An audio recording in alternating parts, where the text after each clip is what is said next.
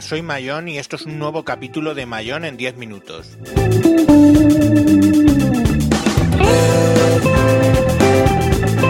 Hoy voy a hablarles de Bing, el buscador de Microsoft.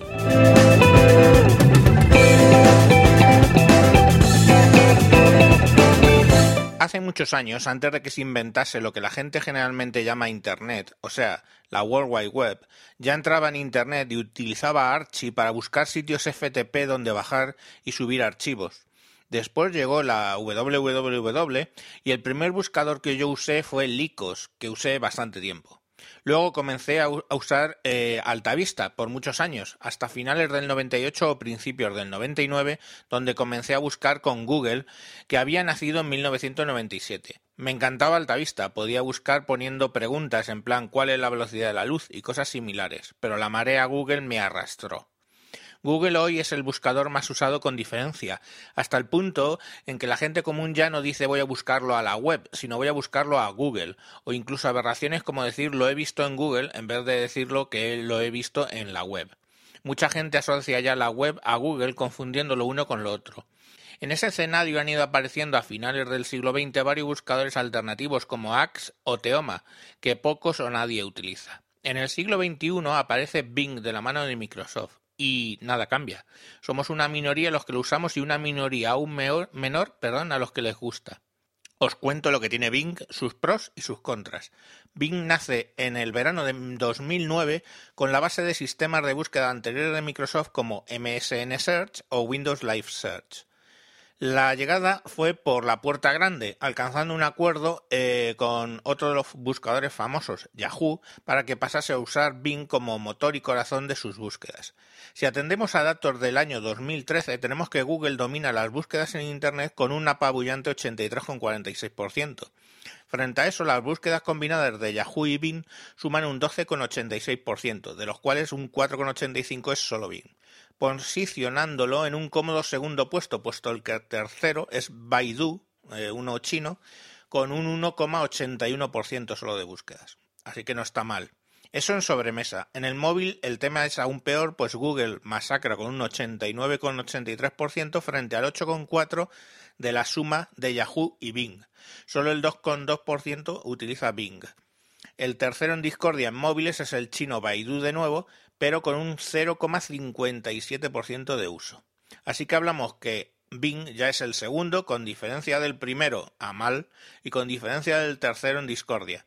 Todos estos datos son de eh, www.netmarketshare.com. ¿Qué encontramos al ir a bing.es? La primera diferencia es una hermosa foto diaria a toda pantalla que nos muestra. Son preciosas y cambian día a día. Evidentemente, para líneas lentas no necesitamos esperar a que se cargue la imagen para poder buscar. Aparece la caja de búsqueda lo primero. Después de ver la imagen, vemos la caja de búsqueda, como os digo, donde debajo podemos segmentar la búsqueda en mostrar todos, solo en español o solo en España, si estamos hablando, si estamos usándolo desde España, claro. Esta opción está bastante más a mano que en Google. Luego aparece abajo a la derecha cuatro iconos. El primero es para poner el buscador a pantalla completa eliminando un menú superior que luego ya comentaré. Luego vienen tres botones relacionados con las fotos, de uno para pasar a la foto anterior, otro a la foto siguiente si estamos en una anterior y una I que muestra información de la foto. La verdad es que siempre me permite un segundito de relajo para leer sobre la foto, las cuales como digo son siempre impresionantes. En la parte superior tenemos un menú de opciones para limitar las búsquedas a la web, buscar en imágenes, en vídeos o en noticias. Eso es parecido a Google y nos permite buscar, por ejemplo, solo entre imágenes. Luego está la opción Mapas, que nos lleva a Bing Maps, que es el equivalente a Google Maps. También tenemos la opción Historial de búsqueda, donde nos almacena un historial de las búsquedas realizadas. Es muy cómodo y está muy accesible, por contra de lo que pasa en Google. Tenemos otra opción directamente para acceder al portal MSN de Microsoft y otro a outlook.com que es el equivalente a Google Mail, pero en este caso ni nos leen los mensajes ni nos meten publicidad en ellos. Y eso que el gran satán antes era Microsoft, pero el Don't Be Evil de Google, de Google creo que ya se les ha olvidado en ese punto y nos hacen lo que quieren con nuestros mensajes de correo. Tenemos la opción de identificarnos, también como podemos hacer en Google, de modo que podremos configurar el buscador a nuestro gusto. Para eso sirve la opción Iniciar sesión y una rueda dentada en la esquina superior derecha donde seleccionaremos el nivel de moderación y otros parámetros de búsqueda, donde, por ejemplo, podemos decirle en qué país estamos. Volveremos sobre eso.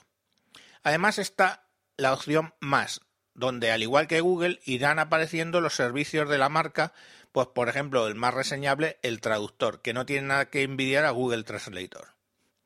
Eso es lo que podemos encontrar si estamos en bing.es o por ejemplo en bing.com.ar, por ejemplo si eres de Argentina. Cuando vamos a bing.com se nos muestra la página de Bing pero basada en el sitio donde esté nuestra IP. Si quieres ver Bing como otro país, por ejemplo, es sencillo. Haces clic en la rueda dentada de la esquina superior derecha y seleccionas donde pone o cambia tu país y región y seleccionas, por ejemplo, Estados Unidos inglés. Y entonces es donde empieza mi enfado con Bing. Por contra de lo que hace Google, donde solo cambia básicamente el doodle, el logo de Google personalizado a las fiestas y eventos del país de búsqueda, en el caso de Bing en Estados Unidos en inglés es alucinante todo lo que aparece.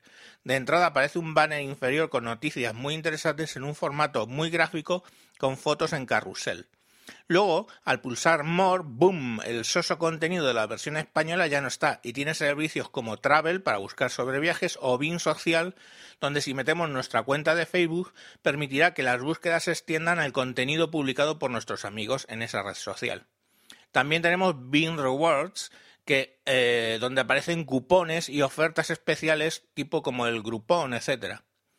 También hay eh, hay servicios como Bing Dev Center que sirve para buscar específicamente entre las APIs de Microsoft. Hola, Rafa, ¿escuchas esto?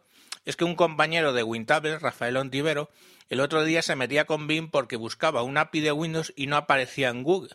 Y no aparecía, pero sí que aparecía en Google. Es curioso, pero Bing eh, tiene en inglés ese servicio. Apuesto que si él hubiera cambiado a Estados Unidos inglés, esas APIs hubieran aparecido. Y eso es lo que más me enfada de Bing. Si estás en Estados Unidos tienes mucha información que estando en España o en Argentina, por poner un ejemplo, no aparece. Y eso con Google no pasa. En el caso del móvil, si tienes Windows Phone por defecto, tu botón de búsqueda va a Bing.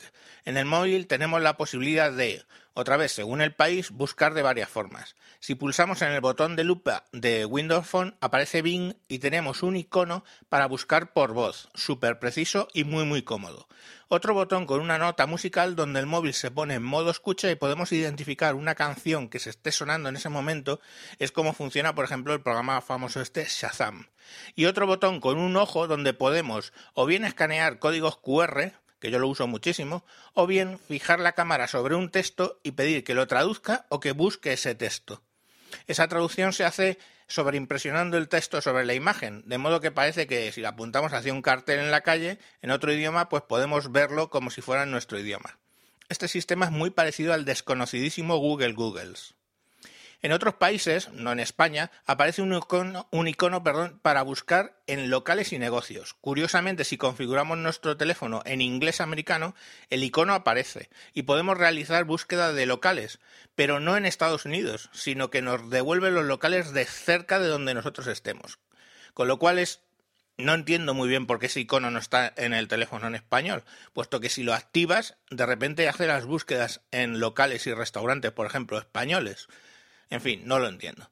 Bueno, resumiendo, Bing no es mal buscador y el ecosistema alrededor incluye cosas como el traductor, aplicación de mapas, perdón, búsqueda de locales, el tiempo atmosférico, búsqueda de acciones financieras, etc. Ya sea integrado dentro del propio navegador o con aplicaciones aparte como pasa en Windows 8 o en Windows Phone y sinceramente yo lo uso porque no me van mucho los monopolios. Claramente a mejorar es el hecho de que en ocasiones es muy localista y para tener opciones interesantes debemos configurarlo como si fuéramos de Estados Unidos. Eso con diferencia es lo peor que llevo. Pero en serio, probadlo. Acostumbraros a poner bing.es en vez de google.es porque al menos es una letra menos.